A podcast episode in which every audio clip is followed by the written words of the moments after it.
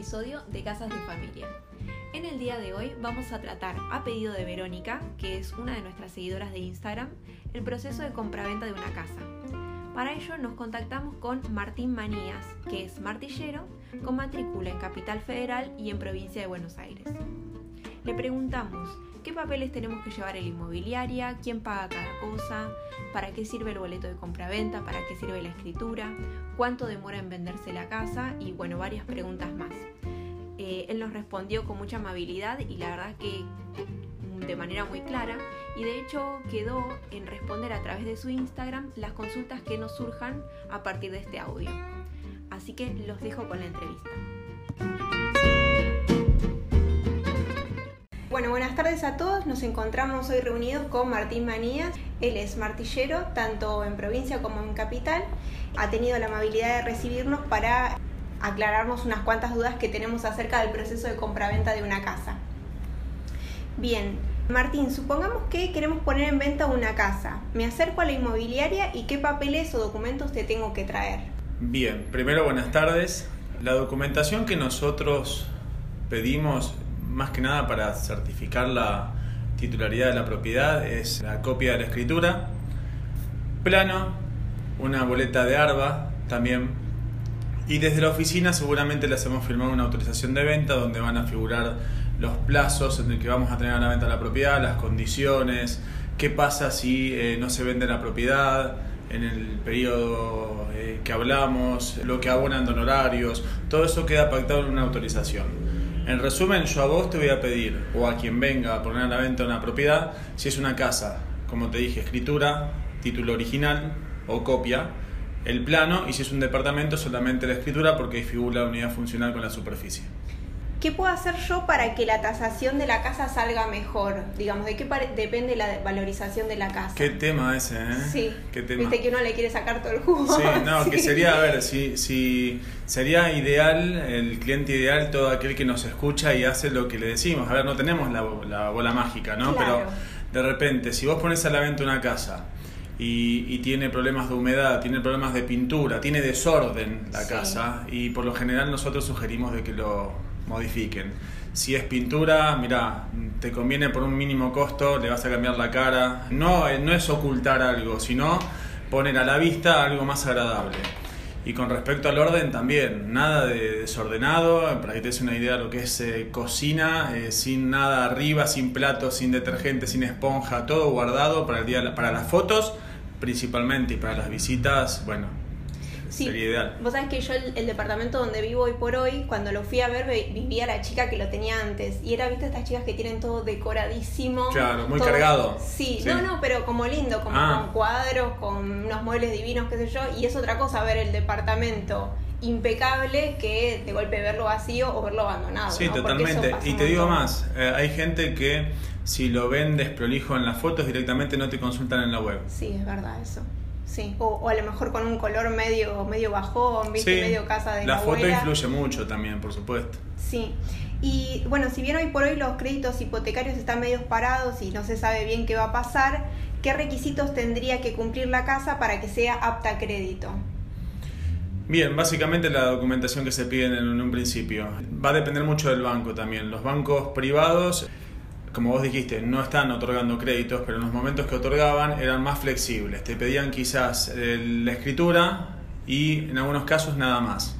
Pero un banco eh, nacional o provincial te va a pedir la copia, una escritura, te va a pedir el plano, te va a pedir en algunos casos inclusive en todos los servicios en la propiedad, eh, cloacas, AISA, Gas, que esté, que esté asfaltada en algunos casos también. Claro. Y de un departamento te van a pedir el plano, el título y el reglamento de copropiedad. Y una vez que se pone la casa en venta, ¿cuánto demora aproximadamente en venderse? Depende mucho del producto. Si es un producto que está buscado, hemos vendido en un fin de semana, en una semana, una propiedad. Y tenemos otras que hace más de seis meses que están publicados.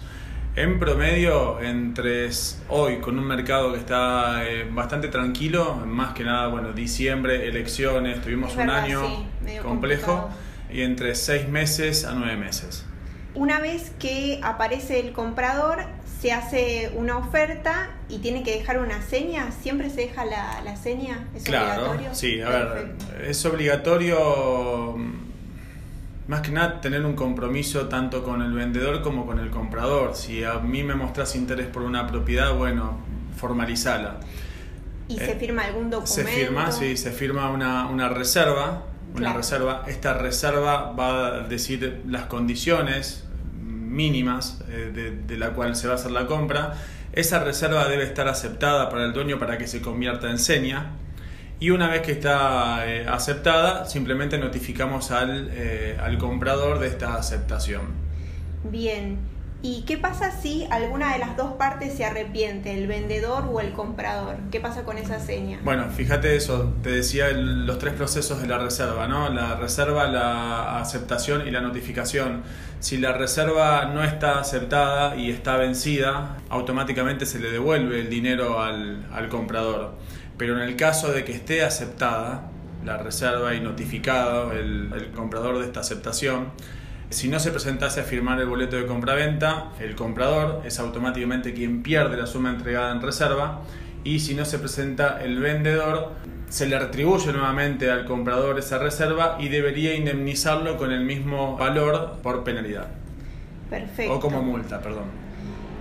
Bueno, y una vez que nos ponemos de acuerdo, vendedor y comprador, se firma el boleto de compraventa. Sí, así es. ¿Para qué sirve este documento? ¿Qué es exactamente? El boleto es un instrumento privado, lo acuerdan las partes, está legislado incluso. En el boleto de compraventa van a figurar los plazos en los cuales se van a firmar eh, la escritura, en que la propiedad no esté embargada ni hipotecada, para eso se piden informes, lo mismo la inhibición del dueño. Eh, se va a determinar la forma de, de pagarse, que se entregue libre de ocupantes, es un principio de ejecución de, la compra. Y bueno, entonces a partir de allí tendríamos que escriturar cuánto sale aproximadamente la escritura, quién paga los honorarios del escribano y, bueno, y también ya que estamos, ¿para qué sirve la escritura? ¿no? Ya que te preguntamos. Bien, la, escritura es un título perfecto. O sea, si el boleto es principio de ejecución, es un instrumento privado que está legislado, pero la escritura, el título de la propiedad es, eh, es, el DNI, como si fuese el DNI de la persona. Eso va al registro de la propiedad inmueble, donde se inscribe, sale sellado y, y todo, se arma todo un folio, con lo cual no hay posibilidades de que haya un duplicado de esa escritura. Eso por un lado. Después, tema de honorarios. Depende mucho de la negociación también. Por lo general deberían de pagarlo según usos y costumbres de ley y abonan un 50% cada una de las partes. En porcentajes prefiero no, entrar mucho en ese terreno que es de escribanos, pero se calcula que es un 10% del valor de la compra.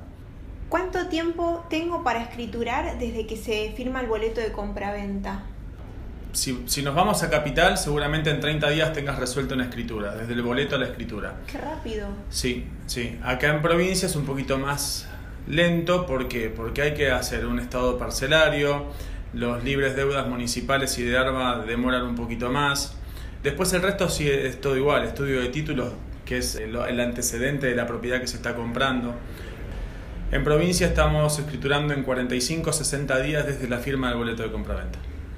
¿Puedo, por ejemplo, poner una casa en venta si no tengo la escritura, si tengo solamente el boleto de compraventa?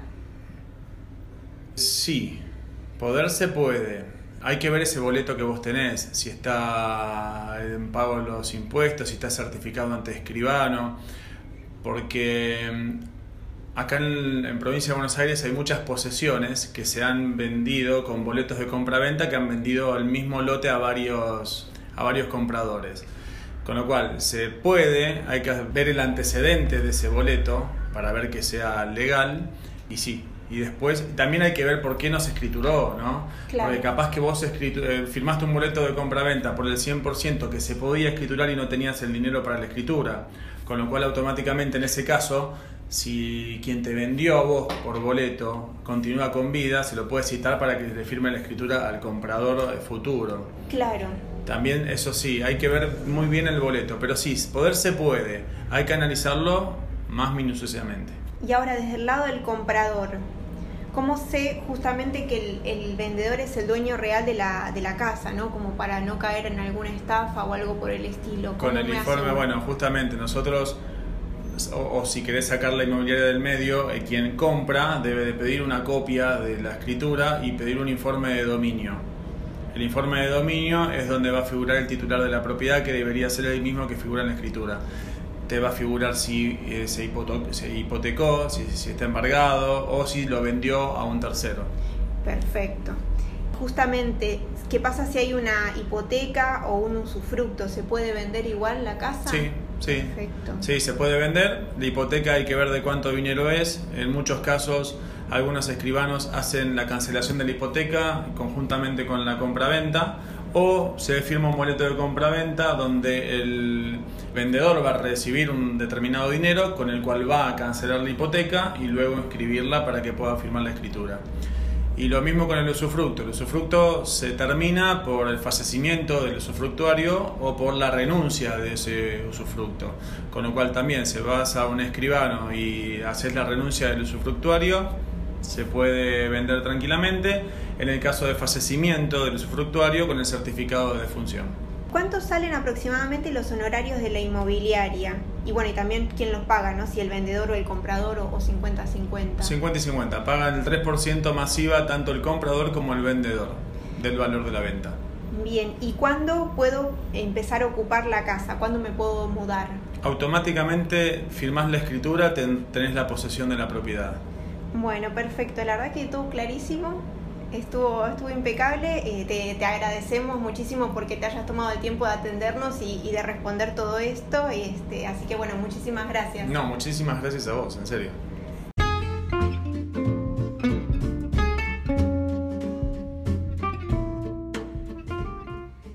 Si te gustó esta entrevista, te invito a que escuches los episodios anteriores y a que nos sigas en las redes. En Instagram me encontrás como Casas de Familia. Suscríbete para recibir notificaciones cada vez que publicamos y compartilo con alguien que lo necesite. Nos encontramos el próximo viernes.